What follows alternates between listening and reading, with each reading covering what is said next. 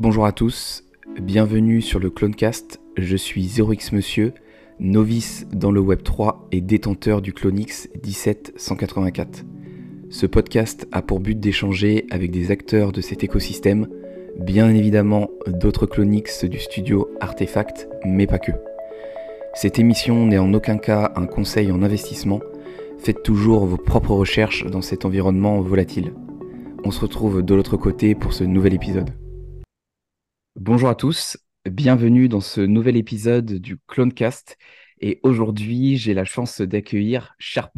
Comment ça va? Bah écoute, ça va super. Merci pour, euh, pour l'invitation sur le podcast. Eh ben, Merci beaucoup euh, d'avoir accepté. Euh, ça a été une invitation, enfin un aller-retour, dirons-nous. alors on enregistre l'épisode et pas publié, mais je suis passé sur ton banc d'invités et, et, du coup, tu me renvoies l'appareil. Tout à fait. L'épisode sera, sera bientôt disponible euh, sur ma chaîne YouTube, donc euh, un plaisir de venir chez toi. Bon, super. Je mettrai les liens, bien évidemment, dans la description, mais euh, vous avez l'habitude. Et moi, Sharp, je t'avais bah, découvert sur YouTube, car tu as une chaîne YouTube depuis deux ans maintenant, si je me réfère aux dates qui sont indiquées sur la plateforme. Et je t'avais découvert, je sais plus également exactement avec quelle vidéo, mais c'était avec une vidéo sur, sur un move to earn. Alors lequel, je sais plus si c'était Defeat ou peut-être même Stephen. Euh, je, je m'en souviens plus très bien. Et c'est vrai que tu avais lancé ce format aussi de podcast où tu as reçu quelques invités sur, sur ta chaîne et c'était quelque chose qui, qui, manquait et qui m'a poussé aussi à me lancer. parce que finalement, sur des podcasts sur les NFT, il y en a très très peu. Je pense que ça se compte sur les doigts de la main. Et pour revenir sur les move to earn, du coup, moi, je t'ai découvert comme ça et il me semble que, que c'est comme ça que tu es rentré dans le Web 3. Mais avant que j'en dise trop, est-ce que du coup, tu pourrais te présenter pour ceux qui ne te connaîtraient pas et nous dire bah, comment du coup tu es rentré dans le merveilleux univers du Web 3 Ouais, bien sûr. Donc moi, du coup, c'est Sharp hein, sur les réseaux sociaux, donc principalement YouTube et, et Twitter. Euh, comme tu l'as dit, je suis rentré fin 2021 dans l'écosystème Web3 hein, au sens large, crypto-monnaie, NFT, euh, etc. Euh, je suis ingénieur agronome de formation euh, et c'est vrai que en fait, je suis rentré un peu de manière particulière, on va dire.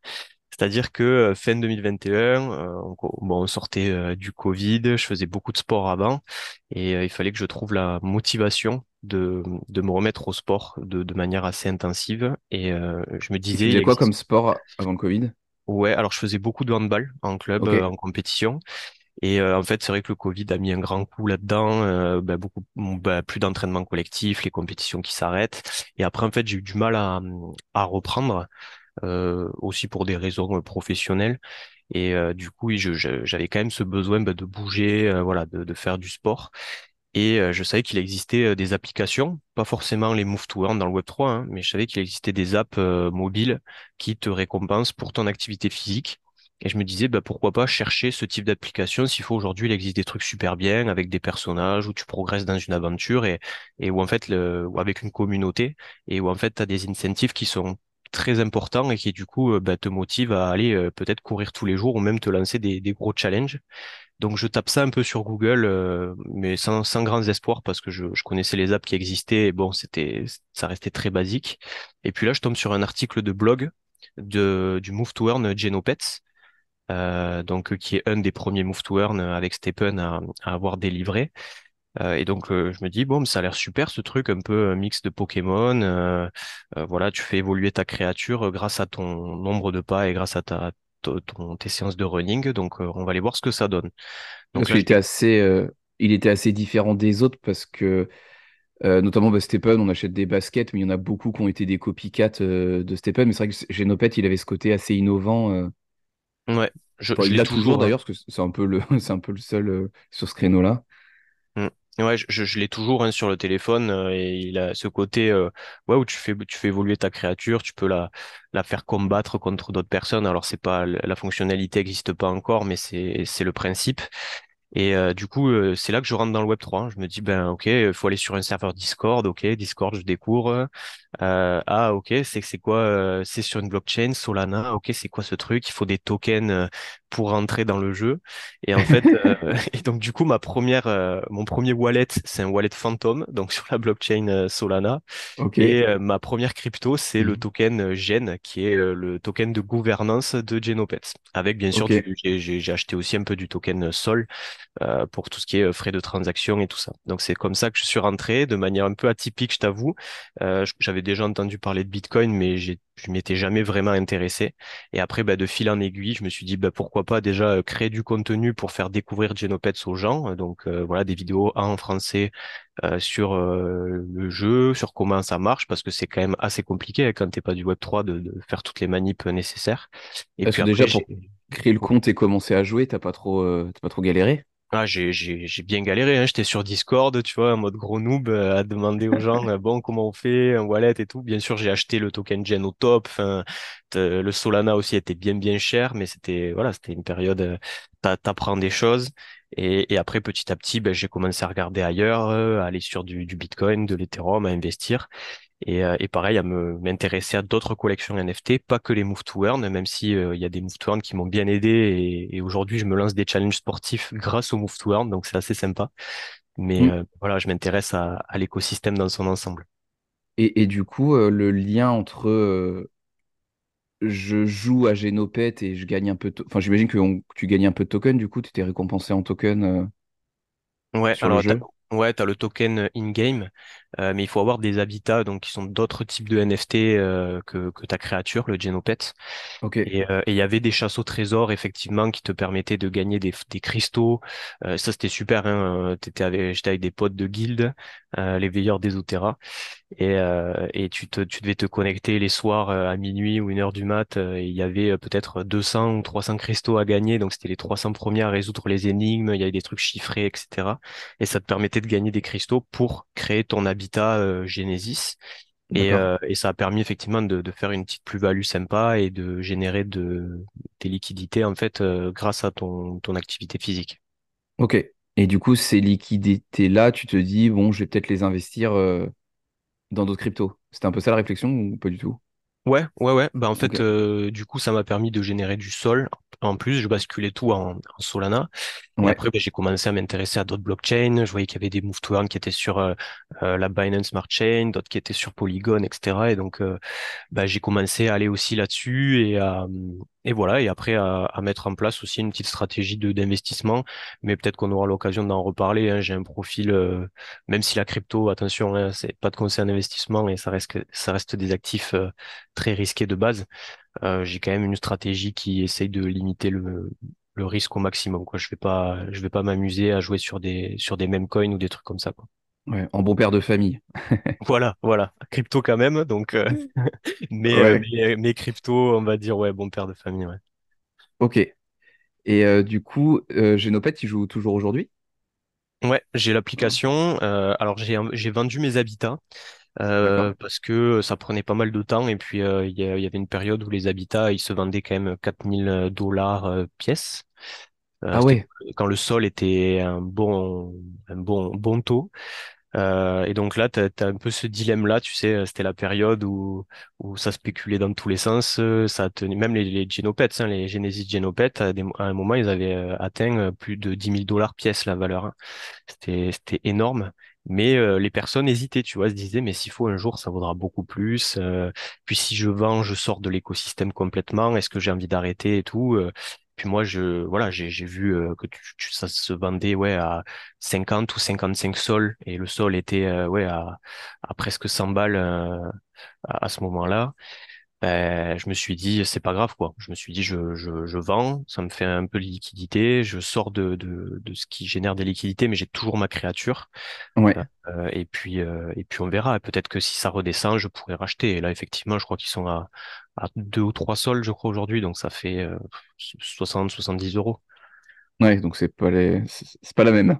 Non, non, non, non, mais c'est vrai que ça, atte- ça atteignait des valeurs folles, mais pour autant, euh, on hésitait à revendre quoi. Des gens, ils, enfin, on était en mode, euh, mais peut-être ça vaudra encore plus. Euh, C'était la folie des NFT quoi. 2021, c'était un truc de fou. Ouais, bah, de toute façon, on entend trop, euh, les, notamment ceux qui ont vécu le précédent bull run. euh, l'erreur qui ressort le plus, c'est de ne pas avoir, pris ses profits. hein. Ouais, totalement. Tu, Donc, tu, en fait, tu, tu le vois, quoi. Tu te dis objectivement, avec le recul, tu te dis, mais bien sûr qu'il fallait vendre, quoi. T'es sur une application qui débute. Euh, Il y a encore euh, toutes les il y a pratiquement aucune fonctionnalité sur l'application. Là, en deux clics, tu peux te générer euh, plus de 5000 dollars de liquidité, voire 10 000 pour tes créatures Genopet. Euh, vas-y, quoi. Vas-y. Enfin, enfin, c'est, clairement surestimé. hmm. Ouais, on est, on est souvent un peu trop gourmand. Mm. Ok, donc tu commences avec euh, Genopet et après tu... C'est vrai que moi, ce qui m'a impressionné notamment sur ta chaîne, c'est que tu as fait des vidéos, je pense, sur tous les move to earn ou presque, euh, dont on parlait à l'époque. euh, Je vois les vidéos sur Fitmint, Sweat, euh, il y a eu Defeat, Stepen, etc. Et est-ce que tu as été... Parce que moi, le problème, par exemple, je, suis un utilisateur de Stepen pour ceux qui nous découvriraient avec ce podcast. Moi, j'ai pas voulu aller voir ailleurs pour pas non plus trop m'exposer à trop de projets. Et puis, ça, ça devient vite euh, galère aussi si tu, euh, tu vas marcher et tu as 6 ou 7 applis à ouvrir, euh, ça commence à être un peu chronophage. Toi, du coup, tu les as tous utilisés ou c'était des vidéos de présentation Ouais, ouais, je suis tout à fait d'accord avec toi. hein. C'est-à-dire que moi, c'était dans le but de d'alimenter la chaîne YouTube et, et de proposer de la valeur aux gens parce que les gens avaient envie de tester plein de choses. Et hmm, donc, euh, dès que je voyais des nouveaux move to earn qui sortaient, je je me sacrifiais un peu pour la science entre guillemets. C'est-à-dire que ben, j'investissais dans le NFT de base ou dans le token de base pour pouvoir participer au jeu, télécharger l'app et euh, et je faisais des vidéos ouais de, de présentation. Euh, après, bien évidemment, euh, aujourd'hui, euh, j'en garde peut-être euh, comme ça là, trois ou quatre que j'utilise Ouais, euh, peut-être presque quotidiennement. Et les autres, euh, si jamais il y a beaucoup de demandes et que c'est un projet qui prend, pourquoi pas revenir dessus pour refaire un peu de contenu et montrer aux gens les, les, di- les dernières fonctionnalités. Mais sinon, tu as raison, je pense que c'est un piège dans lequel il faut pas tomber, que ce soit Move to Earn ou même projet NFT. hein. Euh, le but, c'est, de suivre un peu ce qui se passe et d'aller vers là où, ça te plaît, où tu penses que ça fait sens pour toi, euh, plutôt que d'aller s'étaler euh, et, y passer des, heures tous les jours, parce qu'à la fin, c'est ça, hein, c'est très rapidement, tu peux rester sur ton PC à aller checker je sais pas combien de serveurs Discord et tout ça, et ça devient rapidement compliqué. Ah bah, vaut mieux parfois ouais, s'en tirer un salaire parce que vu le temps qu'on peut passer dessus. Enfin, moi, des fois, j'hallucine. Il y a des mecs sur des conversations sur Discord, ils sont là toute la journée. hein. Ouais, ouais, ouais. Dis, Non, non, non, c'est un truc, euh, faut Enfin, moi, en tout cas, je trouve que ça peut être dangereux et même les move to earn, hein, t'avais des gens qui se blessaient euh, littéralement hein, pour euh, pour les move to earn, hein. C'est-à-dire qu'ils faisaient trop de trop d'activité physique par rapport à ce qu'ils ce qu'ils pouvaient faire et euh, pour gagner quelques tokens ou pour remplir tous les objectifs sur tout leur tout- toutes les apps quoi. Et ça euh, ça non, faut enfin, je déconseille. faut rester raisonnable. ouais. Ok, donc tu commences avec les move to earn et du coup après tu t'intéresses euh, donc à d'autres cryptos et du coup tu nous disais que tu avais une un profil on va dire bon père euh, de famille. Est-ce que tu peux nous en dire euh, un peu plus? Ouais, carrément. Euh, donc du coup, j'avais beaucoup de Solana. J'étais, ce qui est très risqué d'ailleurs. Enfin, risqué, oui. euh, euh, j'ai commencé du coup à m'intéresser à, euh, à Bitcoin, à Ethereum euh, et à d'autres crypto-monnaies. euh, voilà, le Matic, Bitcoin. Je, je me suis surtout intéressé aux valeurs aussi derrière Bitcoin. Ça, c'est, je trouve super intéressant de pas juste dire bon, j'investis dans Bitcoin parce que c'est le papa des cryptos et puis voilà je trouve que c'est bien d'aller un peu plus loin et, de comprendre qu'est-ce qu'il y a derrière le côté décentralisation. Euh, du coup, ça te pose la question de euh, avoir tous tes, cryptos sur un exchange centralisé et tout ça, donc ça te fait réfléchir un petit peu. Et, euh, oui, et aujourd'hui, et tu, l'as, dit aussi, hein, pour des questions de temps, euh, j'ai pas forcément envie d'aller regarder les graphes en permanence et d'essayer de m'amuser au trading ou des choses comme ça. J'ai envie de, ben voilà, de, de profiter de l'écosystème, de voir ce qui est proposé, euh, d'échanger avec la communauté et, euh, et après pour l'investissement être plus plus tranquille. Et donc aujourd'hui je fais du DCA euh, Bitcoin Ethereum. Ok, Euh, j'essaye aussi de faire fructifier un peu mes sols euh, euh, avec les validateurs. Et, ouais, euh, et après et là je pense que même je vais passer que sur du DCA Bitcoin. Tu vois. Je me dis euh, je vais mettre une, une, une somme identique toutes les semaines euh, sur Bitcoin et on verra bien ce que ça donne sur le sur le long terme. Avec, et après, je me suis fixé des objectifs de, de prix de Bitcoin où je prendrais un petit peu mes profits. Et, et voilà, pas, pas plus compliqué que ça. Ok. Et t'arrives à automatiser euh, ton DCA Ouais, alors avec. j'utilise euh, ouais, j'utilise une application euh, qui s'appelle Bitstack. Euh, je pense que tu connais, hein, qui est, qui est une, une, une, une application française euh, où en fait le, ils vont créer une carte bancaire, etc. Ils vont essayer de vraiment développer euh, plein de fonctionnalités. Mais là aujourd'hui sur cette application, ce que tu peux faire, c'est que Bitcoin d'ailleurs, euh, c'est euh, programmer des achats récurrents euh, et aussi faire les arrondis. C'est-à-dire que, euh, je sais pas, tu vas acheter une baguette de pain, là, tu vas acheter un euro dix Ben, en fait, les quatre, pour arriver à l'euro supérieur, donc les 90 centimes, il va te les convertir automatiquement en Bitcoin. C'est une manière d'épargner un peu ta petite monnaie euh, sur l'application. Donc, tu as un peu de frais, je crois que tu as 1,46% de frais quand tu achètes euh, du Bitcoin de cette manière-là. Et par contre, quand tu transfères cette crypto bah, du, du wallet euh, Bitstack vers euh, ta Ledger, par exemple, euh, c'est sans frais. Les frais sont pris en charge par, un, par Bitstack. Donc voilà, donc du coup, j'ai programmé un achat récurrent euh, tous les, toutes les semaines. Et du coup, ça se fait automatiquement sur l'application. Ok. Je suis aussi un utilisateur de, de Bitstack et j'attends la carte bancaire avec impatience. euh, hâte de voir les fonctionnalités. Euh, j'ai pas trop fouiné. Je sais pas. Il y a pas trop d'infos de toute façon qui sont encore sorties sur la carte euh, Hmm, Non, j'ai l'impression que c'est un système de cashback aussi. Et c'est, c'est, ouais, ça reste assez, euh, assez classique, je dirais, euh, en, termes de, de carte crypto. ouais. Parce que pour ceux qui nous écouteraient, qui seraient pas familiers avec ça, moi j'en ai utilisé plusieurs et il y a quasiment toutes les plateformes crypto qui en proposent. C'est un service de carte bancaire où généralement, si vous stackez un certain montant de, du token de l'exchange, donc par exemple sur crypto.com, ça va être le CRO, euh, sur euh, Binance, ça va être du BNB, bah, plus vous allez en stacker, donc en bloquer sur la plateforme, plus vous allez, on va dire, euh, monter de niveau de fidélisation, dirons-nous, d'un point de vue client, et vos avantages bah, seront plus nombreux. Moi, je sais qu'à une époque, quand j'étais sur crypto.com, j'avais 2 ou 3% de cashback sur toutes mes dépenses en CRO. Donc, si par exemple je dépensais 100 euros, j'avais euh, 2% de cashback, bah, il me donnait euh, 2 euros dans la crypto-monnaie de l'exchange. Euh, je crois que j'avais Spotify offert. Et sur les niveaux d'au-dessus, il y avait Netflix offert, euh, Amazon offert. euh, il y avait même des accès au lounge gratuits dans les, a- dans les aéroports. Enfin, ça peut vite être des avantages assez sympas. Mais bon, généralement, le montant à stacker en face, il est aussi assez important. Ça peut vite être des dizaines de milliers d'euros. Donc, bon, faut aussi faire attention parce qu'on s'expose aussi à un token assez fortement. Ouais, c'est ça. Et euh, du coup, sur Bitstack, du DCA, donc avec le, BTC. Et tu as évoqué euh, rapidement, du coup, euh, notamment Ledger. Donc, est-ce que tu peux nous expliquer ce que c'est et est-ce que toi, tu en as une clé ou pas? Ouais. Oui, alors du coup, j'ai une, clé Ledger. Donc, euh, pour ceux qui connaissent pas, c'est ce qu'on appelle un cold wallet. Euh, qui, donc en fait, euh, c'est un wallet qui n'est jamais euh, relié directement à, à Internet, euh, où tu, tu possèdes aussi ta, ta clé privée. Donc il y a la fameuse phrase euh, Not your keys, not your crypto qu'on entend beaucoup sur YouTube et les créateurs de contenu. C'est, le cas par exemple pour les exchanges centralisés. C'est-à-dire que quand vous allez sur crypto.com ou sur Binance, pour, pour ne citer que, ben, il faut se créer un compte comme tu te créerais un compte euh, classique sur une plateforme. Et euh, ça y est, derrière, tu peux euh, ben, acheter du Bitcoin, de l'Ethereum, faire du trading si tu as envie. Ce qui est très bien pour les exchanges centralisés comme ça, c'est que les interfaces sont faciles à prendre en main et ça permet quand même, mine de rien, ben, de démocratiser la crypto. À ceux qui connaissent pas, moi je t'avoue que quand j'ai démarré en 2021, euh, ben voilà, je voyais des pubs crypto.com à la télé et tout, donc ça a été le premier exchange que j'ai utilisé. Par contre, ben, comme je disais, c'est intéressant de, de regarder ben, les valeurs derrière Bitcoin, pourquoi ça existe, le côté décentralisé, tu es vraiment propriétaire de tes actifs. Ben là, pour le coup, sur un exchange centralisé, c'est comme une banque euh, traditionnelle en fait. hein. C'est comme si tu étais sur l'application de ta banque.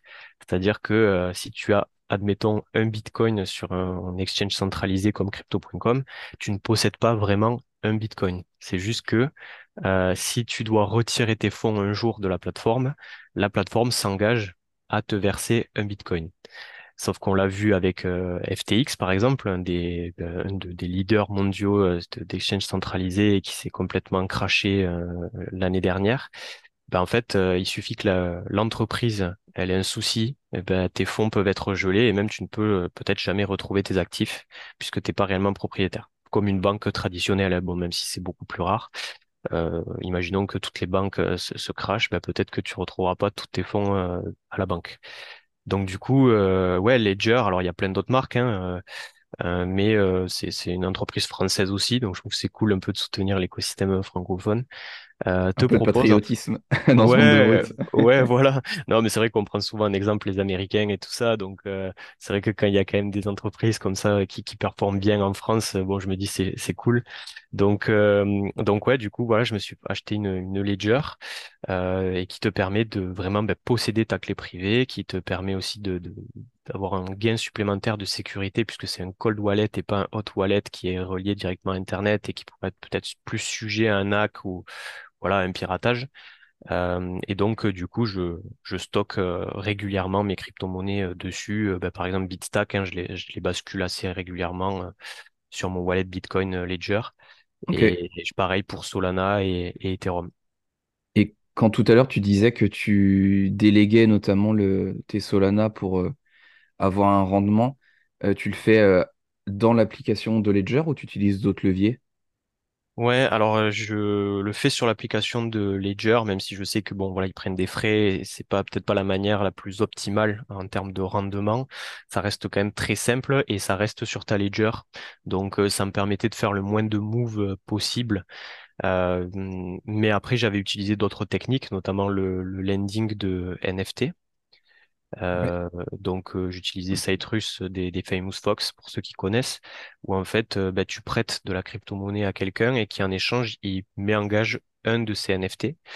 Et en fait, il a une certaine durée pour te rembourser avec des intérêts. C'est des intérêts qui peuvent atteindre des API de 120, 140%. Donc c'est assez énorme. Et s'il n'arrive pas à te rembourser avec les intérêts dans le temps imparti, ben en fait, il te, tu reçois son NFT. Donc je, faisais ça euh, un petit moment, ça fonctionnait plutôt bien.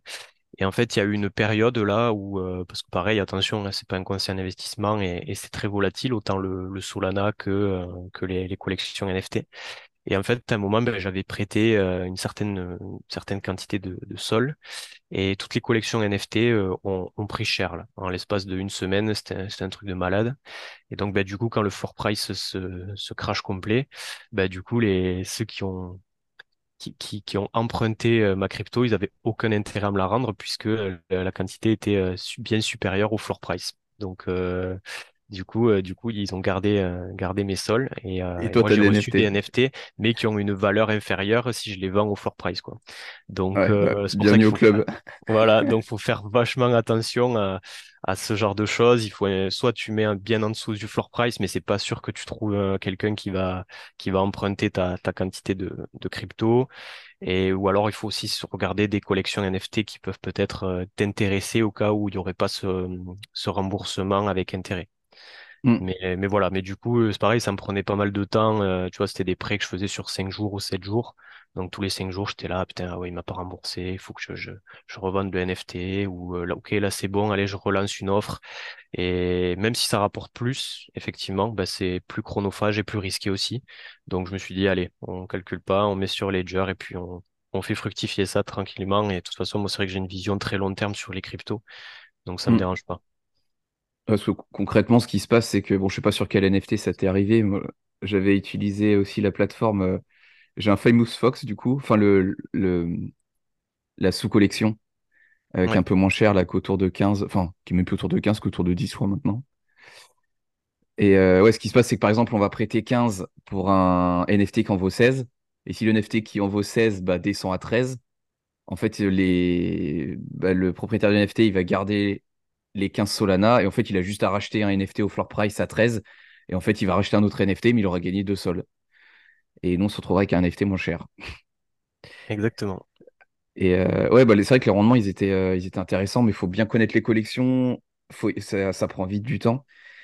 Et euh, c'est vrai que moi, je suis devenu très parano euh, sur la sécurité et j'ose même pas avec euh, mon ledger euh, délégué. Parce que comme tu signes quand même des transactions, après je ne lui connais pas du tout sur l'aspect technique, je suis vraiment parano et j'ai même deux ledgers et j'en ai un que je connecte, mais rien du tout. Je fais pas la moindre signature. Ouais, ouais, je pense que c'est le mieux. Je, je t'avoue que là, du coup, pour déléguer les soldes, je l'ai fait. hmm, Je pense que pour, pareil, stacker de l'Ethereum, je le, je le ferai aussi. Euh, mais mais t'as raison, je pense que dans l'idéal, une ledger qui a vraiment fait aucune transaction, rien du tout, ça reste le ça reste le plus sécuritaire, hein, on sait jamais.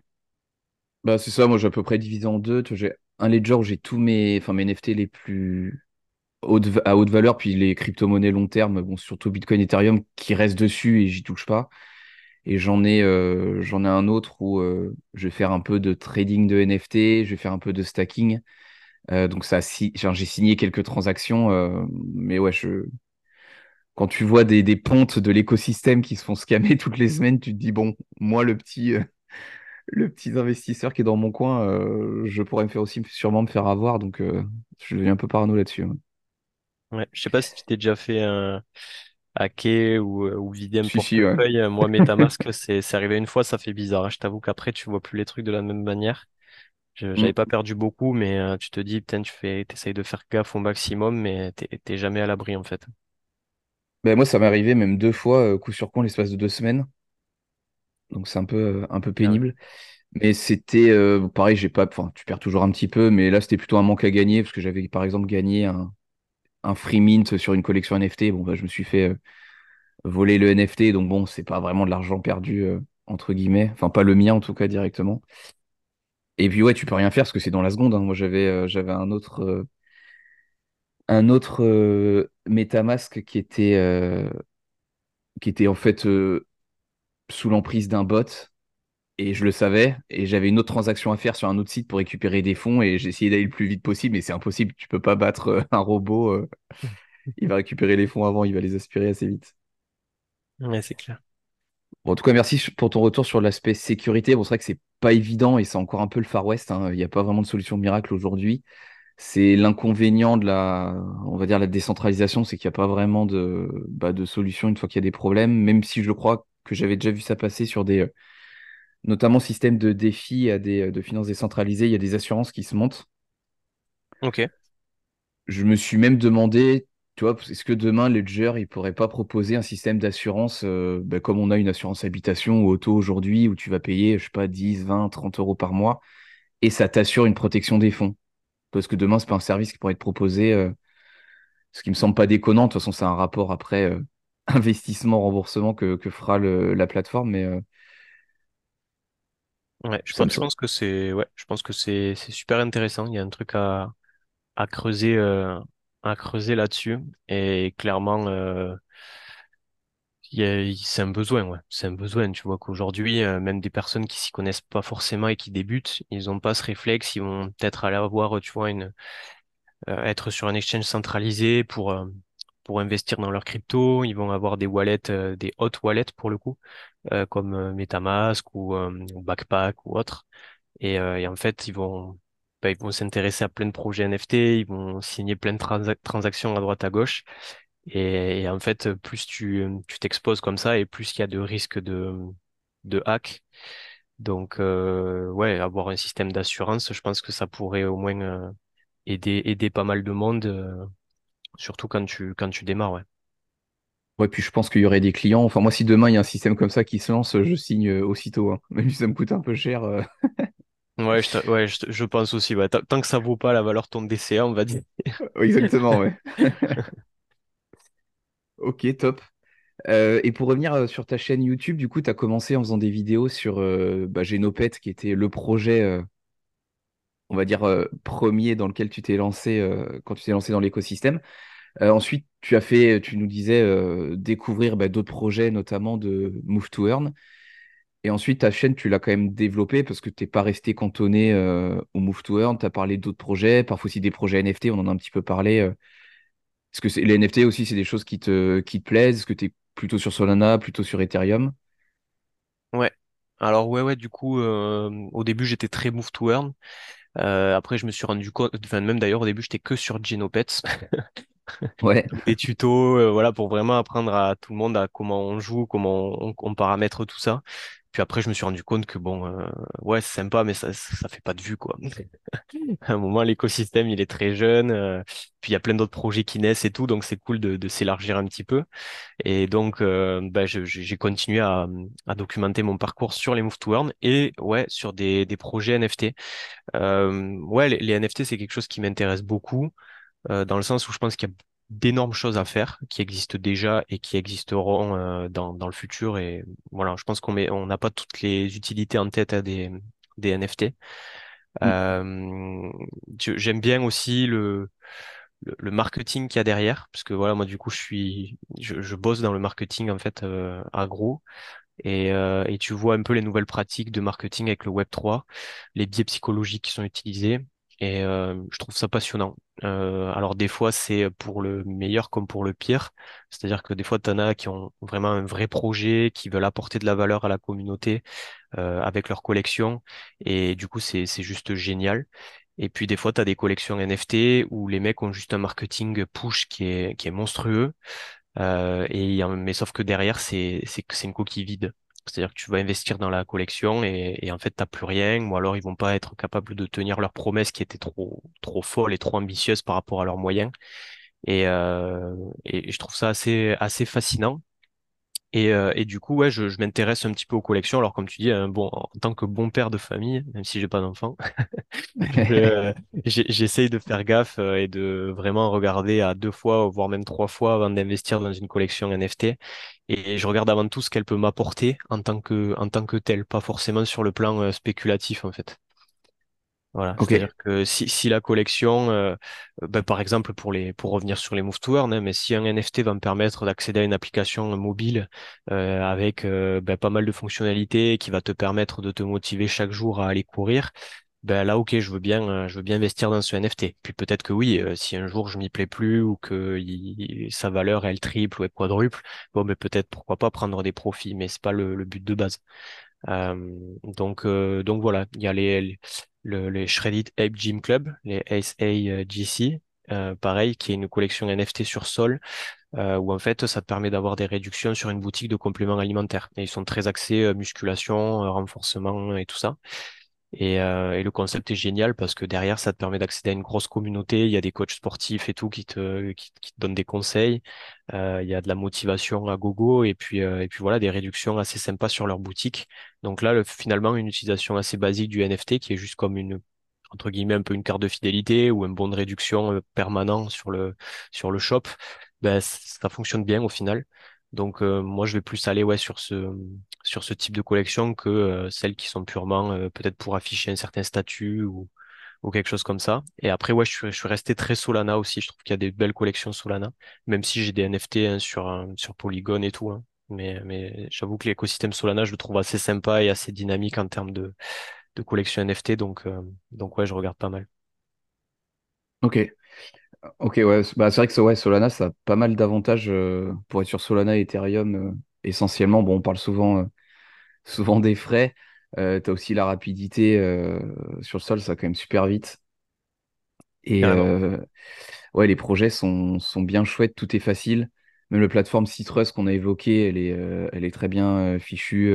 Enfin, il y a quand même pas mal d'avantages à, à cette blockchain. Et c'est vrai que c'est quelque chose que j'avais remarqué chez toi en regardant euh, certaines vidéos, que tu étais quand même euh, investi, bah, comme tu nous l'as dit, euh, sur euh, certains projets bah, pour les tester. euh, notamment, on a parlé de Stephen un petit peu avant, où, tu as une basket, mais pas forcément plus. Et j'avais vu aussi que malgré le fait que tu étais investi sur certains projets, tu as fait aussi quelques vidéos qui allaient plutôt dans l'autre sens, de pas forcément s'investir. Bah, tu avais fait une vidéo notamment sur Stephen. Euh, je crois que sur Defeat aussi, tu as fait une vidéo sur pas acheter leur nouveau NFT de la collection. C'est les Baby Feet, je crois, si je dis pas de bêtises. Ouais, alors euh, Euh, ouais, je, je, bon, je, je, te je reviendrai dessus, hein, mais euh, c'était, c'était, le message, c'était pas vraiment ça. Pareil pour Stephen. hein. Euh, au contraire, je, je- j'encourageais les gens à, à y aller parce que c'était des, bah, Stephen, euh, c'est quand même un gros gros projet. euh, voilà, bah, qui a ouvert la voie au Move to Earn hein, et qui encore aujourd'hui dispose de moyens assez conséquents pour faire bouger les choses. Et Defit, c'est bah, c'est un des Move to Earn que j'utilise quotidiennement. Et c'est vrai qu'ils ont sorti une première collection de NFT, mais c'était plutôt en fait de, temporiser le truc. Euh, parce que le prix des baby-fit était quand même relativement élevé pour les gens. Alors ça dépend pour qui, bien sûr. Chacun a ses moyens, chacun a, son budget aussi quand il rentre dans le Web 3. Euh, mais c'était de, de un petit peu faire attention en fait. Euh, pareil sur Stephen, c'était la période où tu voyais des gens qui achetaient je sais pas combien de paires de chaussures parce que c'était la, fin, c'était c'était la folie furieuse le truc. Et tu des gens qui achetaient pour 2000, 3000, 4000 balles de shoes. Et en fait, euh, le but de ces vidéos, c'était de temporiser, de dire euh, attention, enfin, Stephen, pour la petite anecdote, cette vidéo, elle avait fait beaucoup de, bruit parce que d'un côté, tu avais ceux qui, qui étaient tout à fait d'accord avec les propos de la vidéo et qui encourageaient à fond. Et de l'autre côté, tu as ceux qui avaient déjà investi beaucoup en fait dans Stephen et qui étaient en mode ah, t'es un détracteur du jeu, euh, n'importe quoi, ça rapporte énormément, Stephen, c'est trop bien. Et c'est tout blanc ou tout noir, quoi. Il n'y a pas de demi-mesure. Hein. Exactement, ouais. C'était le premier euh, première vidéo comme ça où c'était un peu partagé dans les commentaires et tout. Et, euh, et pour la petite histoire, euh, je sais plus à quelle date j'ai sorti la vidéo, mais peut-être deux ou trois semaines plus tard, il y a eu le crash de la de la Chine. Visionnaire. Alors gros gros coup de chance, enfin coup de chance, pardon, c'est pas c'est pas de la chance pour tous ceux qui étaient sur Stephen à ce moment-là, hein, mais ouais, ouais, au niveau du timing, on était en plein dedans, mais et si c'était pas la Chine, ça aurait été autre chose, si tu veux. C'était juste qu'à un moment, euh, gagner 500 balles en allant courir 10 minutes, bien sûr que c'est pas soutenable et bien sûr qu'on est sur une bulle qui va péter à tout moment. Et en fait, c'était ça le propos de la vidéo où je mm. reprenais ben, un peu les bases de la, des, des, des tokenomiques de projets comme ça, euh, ou, le principe de la manière dont tu étais rémunéré avec ce type d'application, et que en fait, euh, c'était quand même énormément basé sur les réinvestissements dans le jeu, ou en tout cas les investissements des nouveaux entrants, et que ça pouvait pas euh, monter comme ça de manière exponentielle en permanence. Tu vois, c'était ça le propos.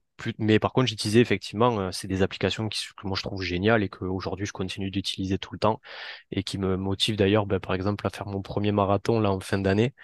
Euh, donc euh, je, je, recommandais les gens qui peuvent se le payer, bien sûr. Hein, après, chacun, voilà. Mais, mais tester ce genre d'application, c'est très innovant et, et on rencontre aussi une super communauté. Donc voilà, j'encourage à tester. Mmh. Mais je reste convaincu, tu me diras si je me trompe, mais tu as quand même ce côté aussi assez prudent où j'ai pas l'impression euh, tu vas forcément FOMO dans un projet. alors de, ce que j'ai vu, après, tu le fais peut-être dans ton coin, entre guillemets. Mais ouais, tu évoquais aussi le fait d'investir en bon père de famille. c'est, tu, me contrediras si je dis des bêtises sur cet aspect bon père de famille ou prudence, mais c'est ce que tu vois, tu as été éduqué comme ça ou est-ce que sur un projet ou même dans un autre investissement, je sais pas, comme la bourse ou quelque chose de plus classique, euh, tu as fait des erreurs et du coup, ça t'a obligé à être prudent ou tu as toujours été un peu comme ça euh, sur l'investissement? Ouais, euh, ouais, c'est une très bonne question. J'ai, je pense que l'éducation y joue forcément. Mm. on a, ouais, on vient d'un milieu assez modeste et la valeur de l'argent, elle est quand même importante. Et il y a aussi l'effort derrière. Euh, j'ai investi dans plusieurs choses, dans l'immobilier notamment. Donc, tu vois, on est encore sur, sur des trucs assez safe. Hein.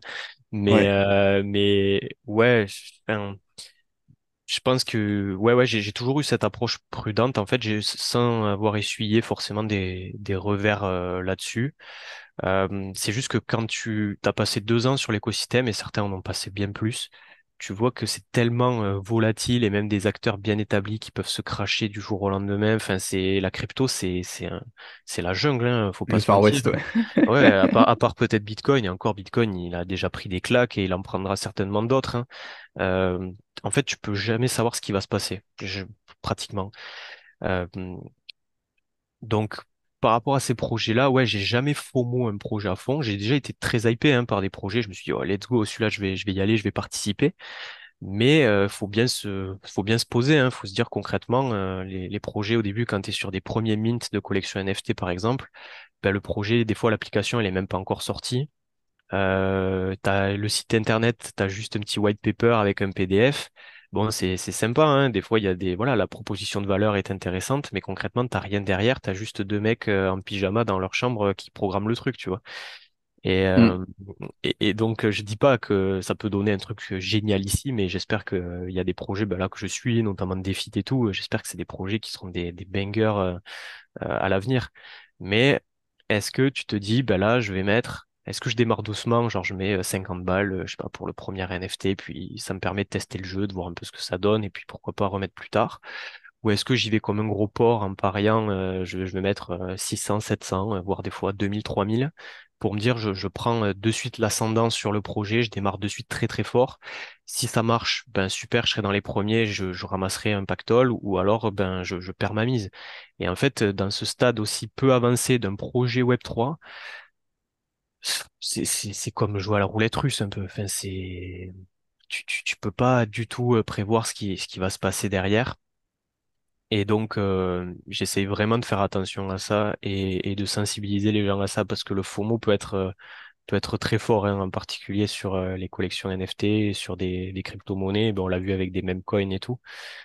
Euh, et, et ouais, je pense qu'il faut, faut, faut faire attention. Après, euh, comme je te dis, hein, si t'es quelqu'un qui gagne trente mille balles par mois, bon ben oui, le risque de mettre 2000 balles sur un projet NFT, il est pas le même que celui qui va mettre, qui, euh, pour qui ça représente la moitié de son salaire, tu vois.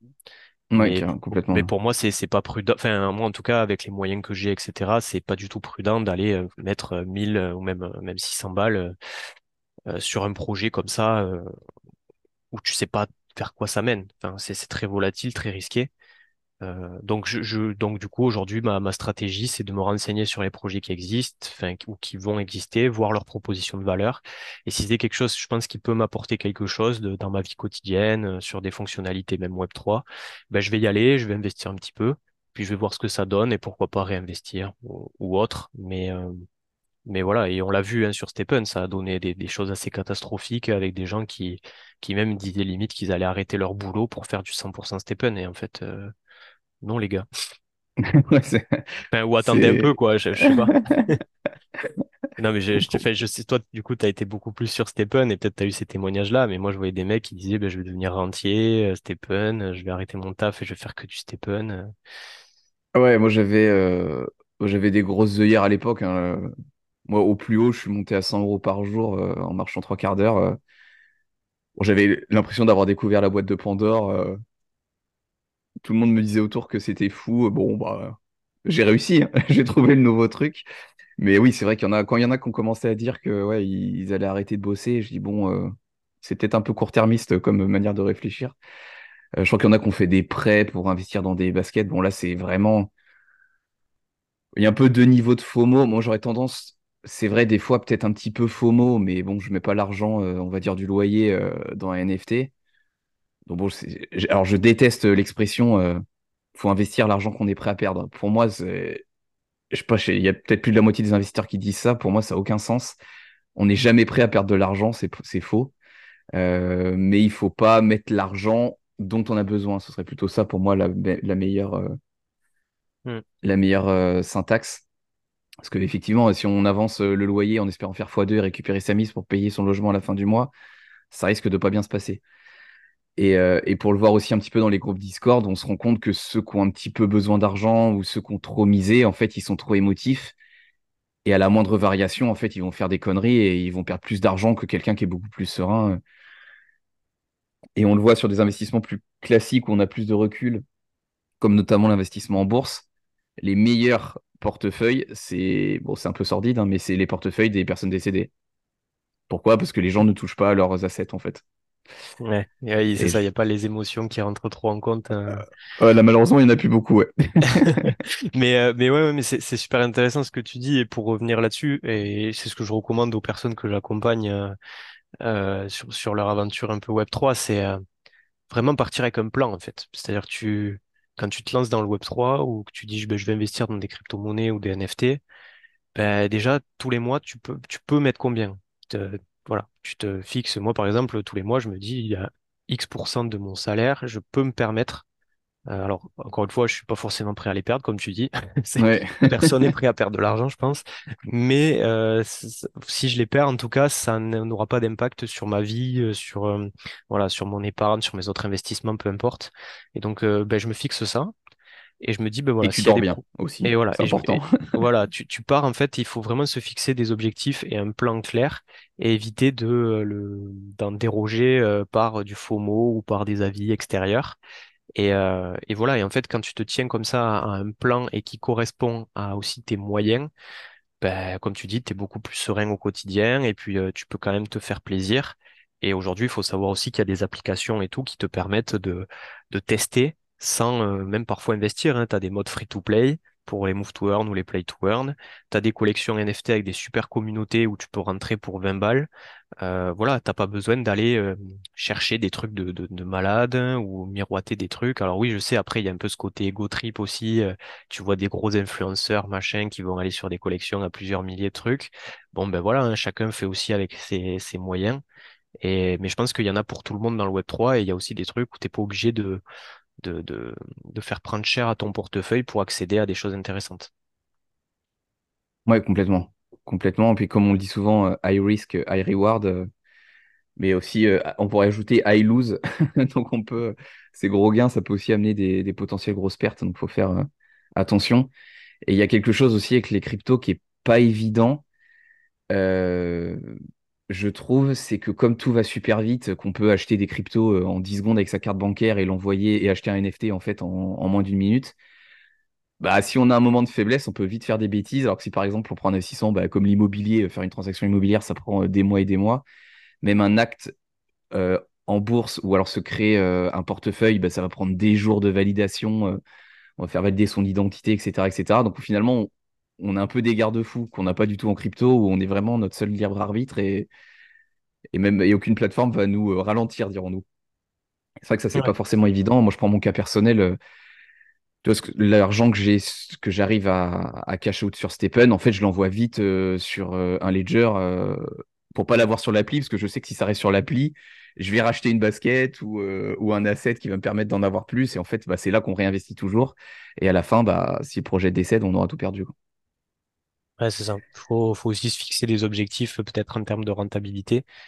Mm, Et, euh, et, et ouais, de- alors après, euh, je me dis, tu vois, si tu as des projets dans lesquels tu y es parce que les fonctionnalités que ça t'apporte, c'est génial. Euh, Je pense même aux, aux NFT communautaires, tu sais, par exemple les CryptoMask ou même CryptoCademia, euh, ce genre de collection où, où finalement tu t'intègres une communauté, tu apprends plein de choses dans le milieu des, des cryptos, tu, tu peux même entreprendre avec d'autres personnes et tout, c'est, c'est assez génial ben là tu, tu sais que tu investis dedans, tu sais que tu récupéreras peut-être jamais ta mise parce que l'objectif c'est pas de le vendre ton NFT mais c'est juste d'accéder à des à un groupe et à des échanges.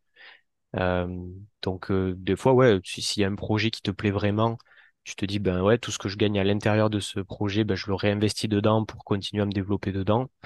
Why not aussi? Après, si tu es sur un objectif de rentabilité, ouais, comme tu dis, il faut penser aussi à un moment à, à prendre ses profits, euh, comme ceux qui, tu vois, qui disent, ben, je décès à Bitcoin, mais euh, je sais pas quand je vends, quoi. Parce que voilà, mm. euh, ça c'est pas bon, quoi. C'est, tu vends quand? Tu vends quand c'est à 75 000, à 100 000, est-ce que tu vends combien? 20%, 30%? Si tu te fixes aucun plan, c'est meilleur moyen de juste accumuler du Bitcoin jusqu'à, jusqu'à, je sais pas, je sais pas où, mais jusqu'à nulle part, un peu. Ouais, bah, c'est vrai qu'on parle souvent du DCA quand on investit et quand on achète, mais on en parle beaucoup moins quand il s'agit de vendre. Et c'est vrai que c'est un bon tips de se fixer des paliers euh, bah, pour sortir aussi à un moment donné, parce que sinon, euh, à quoi- comme tu viens de le dire, à quoi ça sert? quoi. Ou alors, ouais, tu es dans l'objectif euh, Bitcoin à fond, où tu te dis que demain, ce sera la monnaie pratiquée partout, et juste ton objectif, c'est d'avoir le plus de Bitcoin possible. Et là, effectivement, se pose pas la question de savoir quand revendre. Mais ça, c'est autre chose encore. Ouais, c'est pas fait quand même. C'est pas fait. Ok, super. Et je voulais aussi qu'on revienne un peu sur, bah, sur ta chaîne YouTube. On, l'a rapidement évoqué dans la première partie. Euh, euh, bah, tu es passé de Move to Earn à des projets un peu plus globaux. J'ai évoqué aussi le fait que tu avais lancé euh, un, podcast sous forme bah, aussi d'interviews, des invités de toutes sortes que tu, bah, que tu recevais sur ton podcast. Comment, alors, est-ce, est-ce que ta vision de ta chaîne YouTube a évolué avec le temps? Parce que si tu l'as créée il y a plus, bah, il y a quasiment deux ans, un an et demi à peu près, je pense. Euh, comment tu vois les choses un peu aujourd'hui? Est-ce que quand tu as lancé ta chaîne YouTube, c'était euh, altruiste pour montrer un peu comme ce que tu faisais sur Genopet? Est-ce qu'il y a un but demain d'être un média euh, plus ou moins important? Est-ce que c'est une porte d'entrée parce que tu veux travailler dans le Web3 à terme? Est-ce que tu peux nous en dire un peu plus? Ouais, alors c'est une excellente question. C'est vrai que la chaîne YouTube a pas mal évolué. L'objectif, c'est toujours d'apporter de la valeur en fait à des gens et d'avoir ce côté vulgarisation. Euh, c'est vrai que sur la chaîne, tu n'auras pas des, des trucs très techniques euh, qui rentrent vraiment dans le côté tech euh, qui- qu'il y a derrière, mais c'est juste comment en fait bah, l'utilisateur euh, lambda peut, peut s'épanouir en fait et trouver des projets qui lui correspondent ou peut investir dans des, dans des crypto-monnaies, dans Bitcoin, etc. Donc au début, je présentais beaucoup de Move to Earn parce que c'était le sport. Après, je me suis élargi à d'autres projets.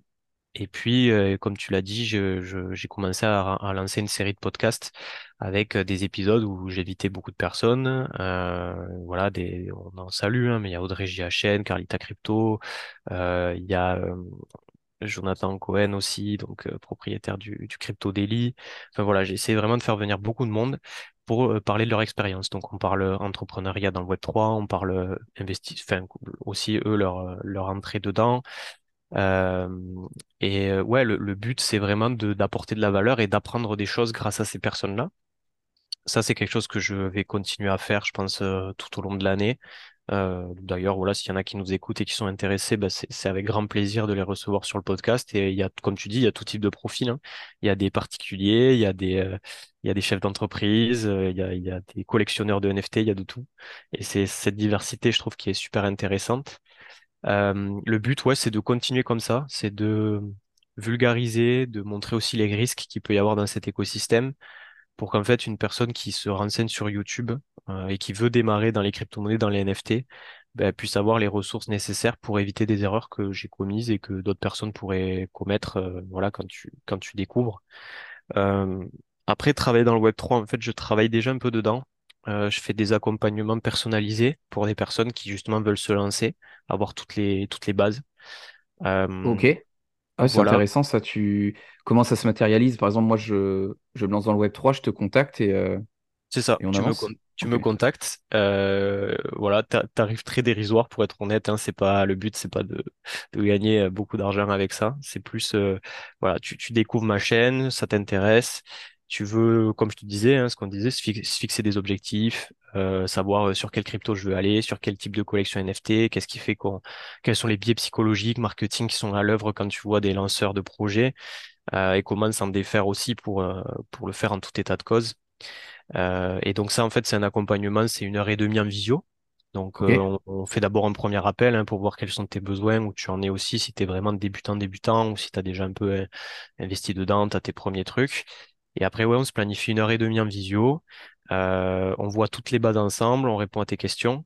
Et il y a aussi, là, actuellement, j'ai quatre personnes que j'accompagne sur du plus long terme, c'est-à-dire qu'on a fait ce premier accompagnement et en fait, là, maintenant, tous les mois, on se fait un, un call euh, voilà, où ils me demandent leur avis sur certains projets. euh, ils, ils modifient aussi leurs objectifs en fonction de leur situation euh, pro et perso. Et on voit comment on peut agencer tout ça.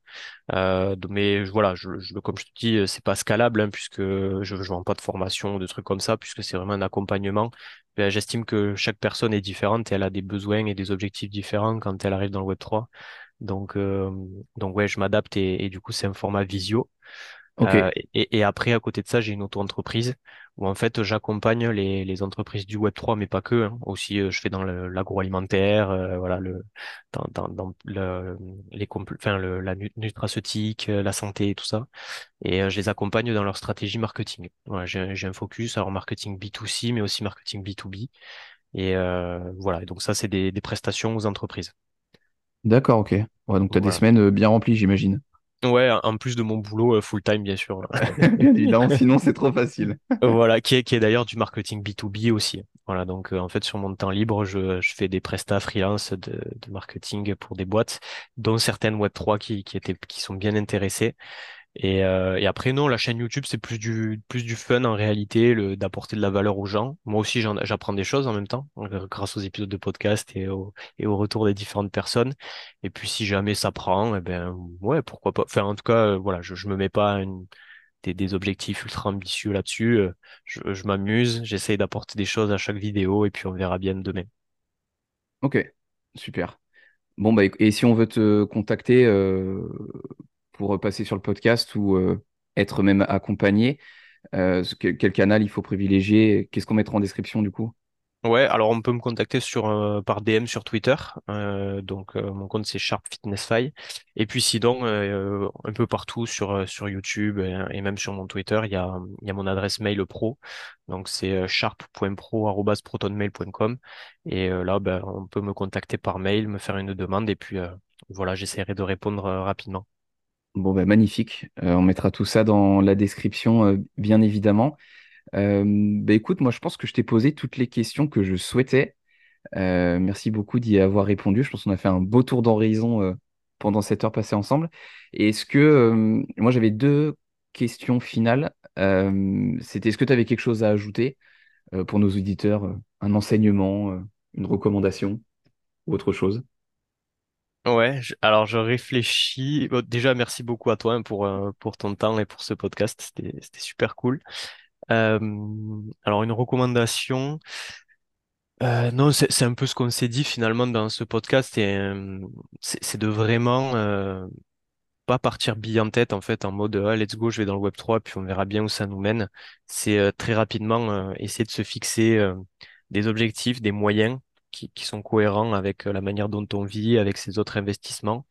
Et, euh, comme ça, euh, c'est une bonne manière pour arriver sereinement dans l'écosystème. Des erreurs, tout le monde en fera, on en fera encore. Mais quand on est sur un budget qui est maîtrisé, quand on prend le temps de bien se renseigner sur les projets, de faire gaffe aux, aux biais psychologiques qu'on qu'on peut voir sur les comptes, sur les, sur les serveurs Discord et tout ça, ben de suite ça va, ça va beaucoup mieux, on est plus serein. Après, c'est sûr qu'on fera pas des gains euh, faramineux, mais on fera pas non plus de pertes faramineuses pour le coup. Mais, euh, mais voilà, je pense que ce qui est intéressant, c'est de, se poser, d'éviter le FOMO à tout prix et euh, ouais, de se fixer des objectifs qui sont cohérents avec ses moyens. Et après, c'est parti, il n'y a plus qu'à s'amuser. Bon, super, super tips. Et c'est vrai que bah, notamment le Web3, les crypto-monnaies et tous les résultats qu'on peut voir peuvent nous laisser penser qu'on pourrait être riche avec un investissement.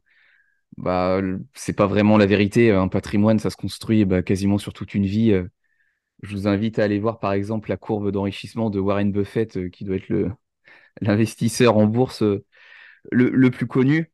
Bah, il faut qu'il a commencé à investir à 14 ou 15 ans, quelque chose comme ça. Et en fait, sa fortune, elle explose dans les dernières années quand il a 60, 70, 80. Donc, il aura mis toute une vie à, à devenir, bon, pour le coup, ultra riche. C'est peut-être pas les, les objectifs de chacun, euh, mais c'est pas sur un coup, sur deux coups qu'on va, euh, bah, qu'on va être millionnaire. hein.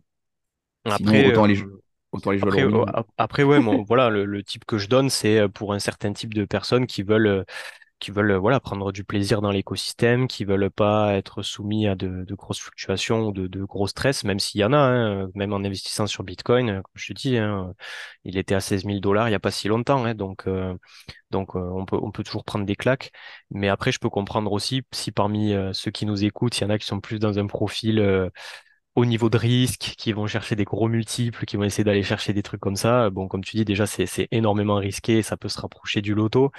Euh, mais après, euh, pourquoi pas, hein, c'est, je respecte totalement euh, ceux qui, qui veulent partir dans cette dynamique-là. Et du coup, bon, mon, mon type ne s'applique pas trop pour eux. Mais voilà, je, je, je, je recommande quand même de, de garder une certaine, certaine prudence et de faire gaffe avec les émotions aussi. Surtout dans le Oui, web ou- trois Sûr. Ouais, exactement. Ou alors d'y passer beaucoup de temps si on veut être un peu plus ambitieux et prendre un peu plus de risques. Euh, Parce que c'est pas en regardant une vidéo YouTube de quelqu'un euh, qu'on va mettre 100 balles sur le projet que ça va faire fois 1000, il y a peu de chance. C'est déjà peut-être trop tard euh, quand on en parle un peu sur les réseaux sociaux. Clairement. Euh, super. Et dernière petite question euh, que j'avais, c'est est-ce que tu verrais un, un invité sur ce podcast que je pourrais contacter et que tu aimerais bien écouter? Euh, Alors les questions tic. sont pas préparées, donc euh, Ouais, là je, tu. je mets un peu les invités devant le fait accompli. Ouais. Euh, hum, hum, hum. Alors je vais, je vais pas être original euh, parce que c'est un- quelqu'un qui est passé aussi sur le hum, sur notre podcast. Euh, c'est Jérôme Tapie. Ouais, ok, Je pense que tu connais. bien Euh, sûr. ouais. voilà. Euh, qui pareil en fait était ambassadeur sur Stephen et puis qui après a, a changé un petit peu et s'est intéressé à Defit. Et il a cette approche. euh, euh, plaisir. Alors, il, il, perd pas de point de d'un point de vue l'investissement. Il a aussi envie d'avoir une certaine rentabilité, mais il veut toujours que ce soit au service de, projets sportifs ou des choses qui vont lui servir dans la, vraie vie. Et donc euh, son, approche est très intéressante. Et, si j'ai une autre, invitée pour le coup qu'on n'a pas eu sur le podcast, euh, c'est Xali Crypto. Euh, je pense que tu as dû l'avoir passé sur, euh, sur Twitter et aussi très active sur TikTok. Elle est assez adepte des formats courts vidéo. Et je trouve qu'elle a une, une belle énergie. Enfin, voilà, elle est à fond sur, sur les projets. sur et, et elle, pour le coup, elle défend vraiment la, la, la valeur de décentralisation. Euh, Donc elle fait même gaffe aux cryptos dans lesquels elle investit parce que tu en as qui sont plus ou moins centralisés. Euh, pour elle, tu, tu lui parles pas de d'exchange centralisé, etc. Euh, voilà, c'est quelqu'un. Euh, ouais, après c'est toute une pensée, hein, c'est tout ce qui est le, le, libertarisme, je crois que ça s'appelle. Euh, ouais, être li, enfin voilà, le, le côté vraiment être maître à 100% de de ses de ses actifs et tout ça. Donc c'est un mode de pensée qui est cohérent en tout cas avec le principe de Bitcoin et et ouais, je pense qu'elle a des idées intéressantes à partager. Eh bien, écoute, je note tout ça et j'essaierai de d'inviter ces deux personnes sur le podcast. Merci pour le partage. Et merci beaucoup bah, pour cet échange. On a revu pas mal de sujets. Euh, J'avais pas encore parlé de euh, trop de sécurité, donc euh, ravi d'avoir pu en parler un petit peu aujourd'hui. Et, on te retrouve du coup sur tes réseaux sociaux qui seront encore une fois en description. Bah écoute, merci beaucoup à toi pour, pour ton temps et pour cet épisode. Et puis au plaisir ouais, de se retrouver au détour de, de Twitter ou pourquoi pas même un salon IRL. Ce sera avec grand plaisir. Ouais, quand ils seront un peu moins chers. Ouais, ouais, c'est clair. Ils se gavent, les mecs, ils se gavent. Bon, bah merci à tous et puis à bientôt. Salut, ciao.